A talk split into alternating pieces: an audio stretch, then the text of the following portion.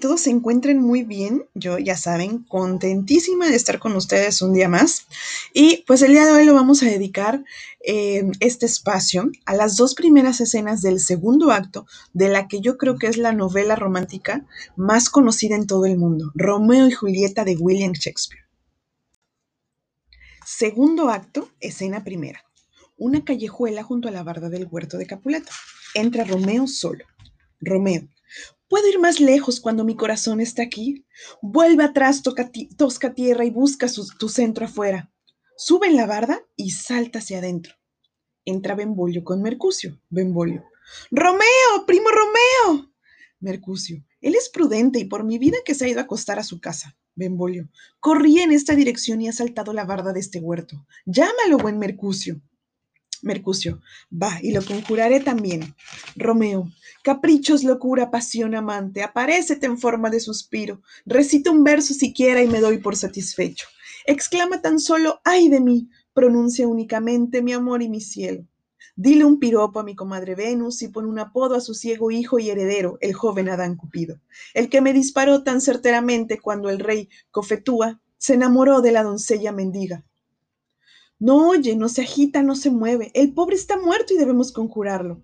Te conjuro por los brillantes ojos de Rosalina, por su altiva frente y sus labios de escarlata, por su fino pie, esbelta pierna y trémulo muslo, y los parajes allí adyacentes, para que te nos aparezcas con tu propia figura. Benvolio, si te oye harás que se enoje. Mercucio, esto no puede enojarle. Lo que le enojaría sería evocar un espíritu de extraña naturaleza en el círculo de su dama dejándolo allí erguido hasta que ella lo abatiera y lo conjurara. Esto le causará algún despecho, pero mi invocación es razonable y honesta, y solo lo conjuro en nombre de su amada para hacerlo surgir. Benvolio, vamos, está ocultando entre sus árboles para estar asociado con la vaporosa noche. Su amor es ciego y le conviene más la oscuridad. Mercucio, si el amor es ciego, no puede dar en el blanco ahora estará sentado en un níspero y deseando que su dama sea esa especie de fruta que las doncellas llaman níspolas cuando ríen a solas. Oh, Romeo, si ella fuese, oh, si ella fuese un etcétera abierto y tú una pera reventada. Romeo, buenas noches, me voy a mi cama de ruedas. Este lecho de césped es demasiado frío para dormirme. Vaya, ¿nos vamos? Benvolio. Vámonos, pues, porque es inútil buscar a alguien que no quiere ser encontrado. Salen. Segunda escena, el huerto de Capuleto. Entra Romeo. Romeo. Se burla de las llagas el que nunca recibió una herida. Julieta aparece arriba en la ventana. Pero, silencio. ¿Qué resplandor se abre paso a través de aquella ventana? Es el oriente y Julieta es el sol. Surge esplendente sol y mata la envidiosa luna, lánguida y pálida de sentimiento porque tú, su doncella, la has aventajado en hermosura. No la sirvas, que es envidiosa.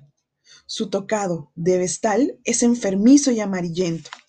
Y no son sino bufones los que, los, los que lo usan. Deséchalo. Oh, es mi dama. Oh, es mi amor. Oh, si ella lo supiera. Ella habla, mas nada se escucha, pero ¿qué importa? Hablan sus ojos, les responderé. Soy demasiado atrevido. No es a mí a quien habla, Dos de las más resplandecientes estrellas de todo el cielo, teniendo algún que hacer, ruegan a sus ojos que brillen en sus esferas hasta su retorno. Y si los ojos de ella estuvieran en el firmamento y las estrellas en su rostro, el fulgor de sus mejillas avergonzaría esos astros, como la luz del día a la de una lámpara. Sus ojos lanzarían desde la bóveda celeste unos rayos tan claros a través de la región etérea que cantarían las aves creyendo que llega la aurora. Miren cómo apoya su mano en la mejilla. Oh, quién fuera guante de esa mano para poder tocar esa mejilla.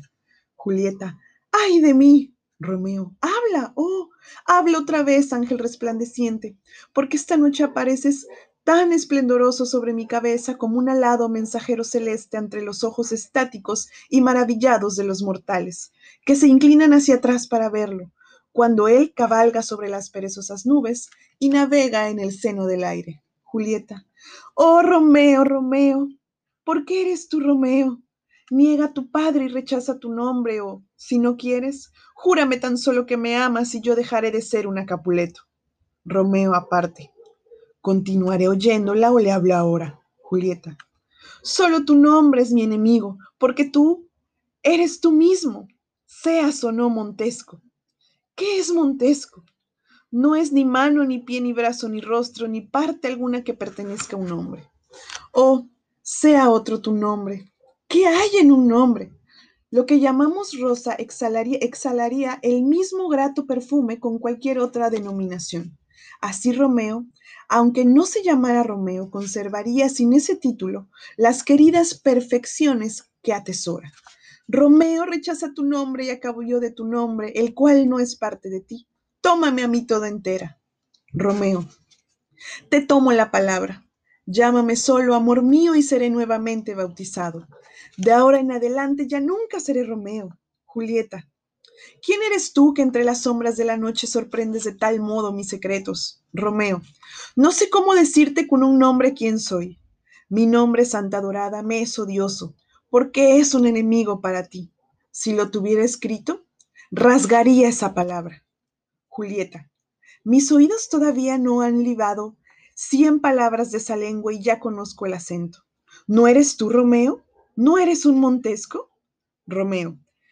Ni uno ni otro, hermosa doncella, si los dos te desagradan. Julieta. Y dime, ¿cómo has llegado hasta aquí y para qué? Las bardas del huerto son tan altas y difíciles de escalar. Y el sitio de muerte considerado quién eres, si alguno de mis parientes te encuentra aquí. Romeo.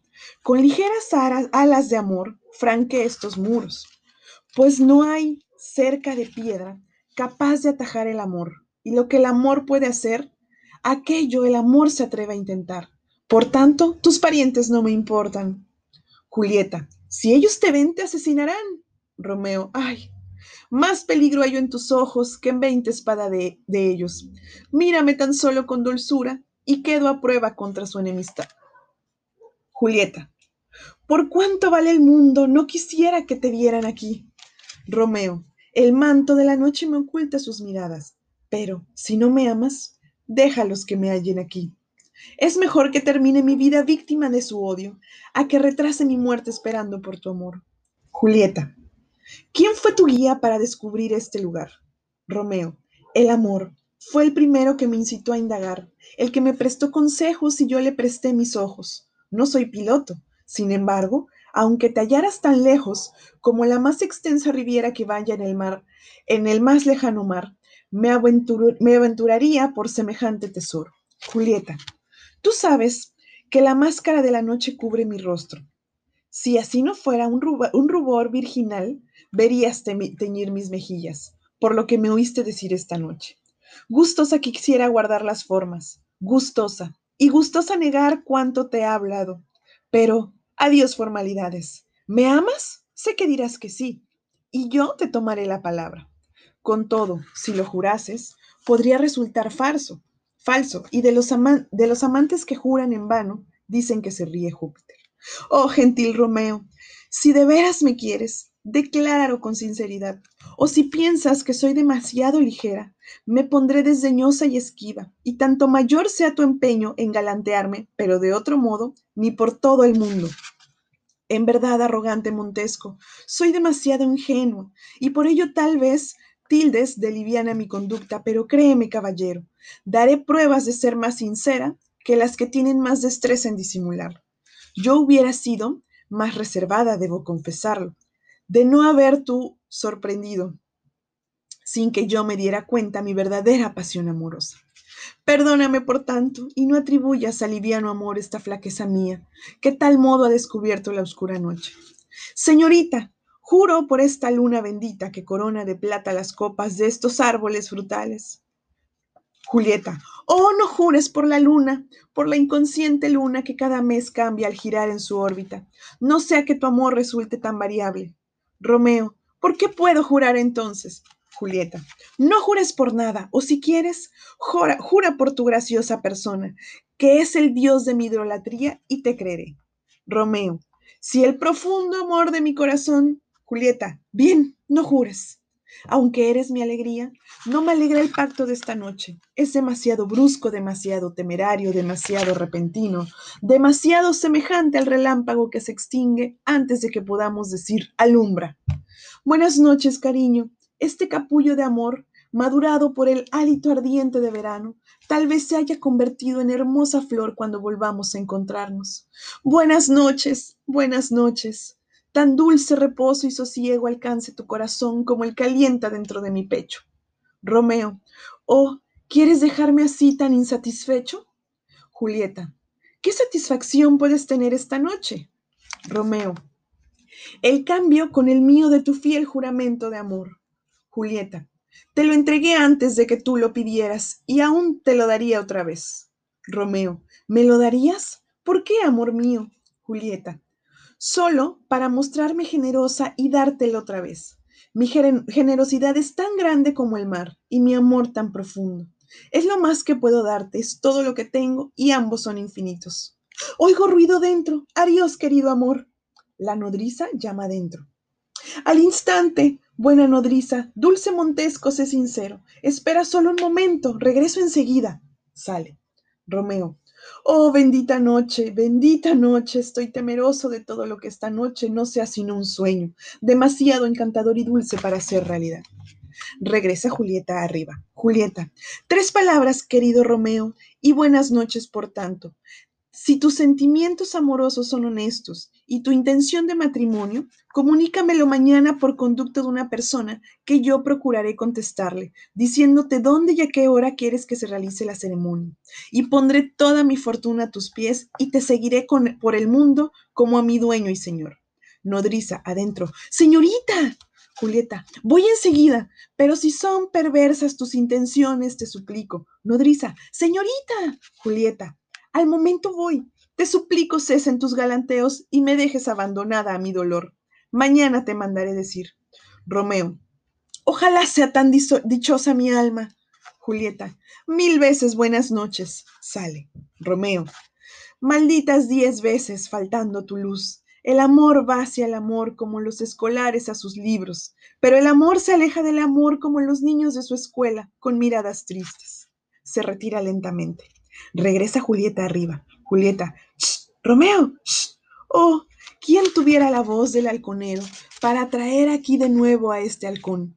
La esclavitud ha enronquecido y no puede hablar en voz alta. De otro modo estremecería la caverna donde Eco reposa y pondría su aérea lengua más ronca que la mía con la repetición del nombre de mi Romeo. Romeo. Romeo. Es mi alma que me llama por mi nombre. Qué dulce y argentina suena en medio de la noche la voz de los amantes, como suavísima música a los atentos oídos. Julieta, Romeo, Romeo, querida mía. Julieta, ¿a qué hora te enviaré recado mañana? Romeo, a las nueve. Julieta, no fallaré. Un siglo hay hasta entonces. No recuerdo para qué te he llamado. Romeo, déjame estar aquí hasta que lo recuerdes. Julieta, lo olvidaría para tenerte siempre ahí, recordando cómo amo tu compañía. Romeo, y yo te esperaré para que sigas en tu olvido, no acordándome de otro lugar sino de este. Julieta, casi amanece ya. Quisiera que te fueras, aunque no más lejos que el pajarillo de una niña juguetona, que lo suelta, dejando que brinque un poco, como pobre prisionero amarrado a sus grilletes, y con un hilo de seda lo atrae otra vez, amorosamente celosa de su libertad. Romeo, quisiera ser tu pajarillo. Julieta, mi vida, también yo lo quisiera, aunque me mataría con exceso de halagos. Buenas noches, buenas noches. La despedida es un pesar tan dulce que estaría diciendo buenas noches hasta llegar el día. Sale. Desciende el sueño sobre tus ojos y el descanso sobre tu pecho. ¿Quién fuera sueño y descanso para reposar tan deliciosamente? Iré desde aquí a la celda de mi padre espiritual para pedirle ayuda y contarle mi aventura. Sale. Y bueno, muchas gracias a todos. Les agradezco que estén aquí conmigo en Café Literario. Acuérdense que yo soy Leti Narciso. Creo que me estoy acordando que casi nunca digo mi, mi, nombre. Bueno, Leticia Narciso para todos ustedes aquí en Café Literario. Espero que hayan disfrutado estas dos escenas de Romeo y Julieta tanto como yo.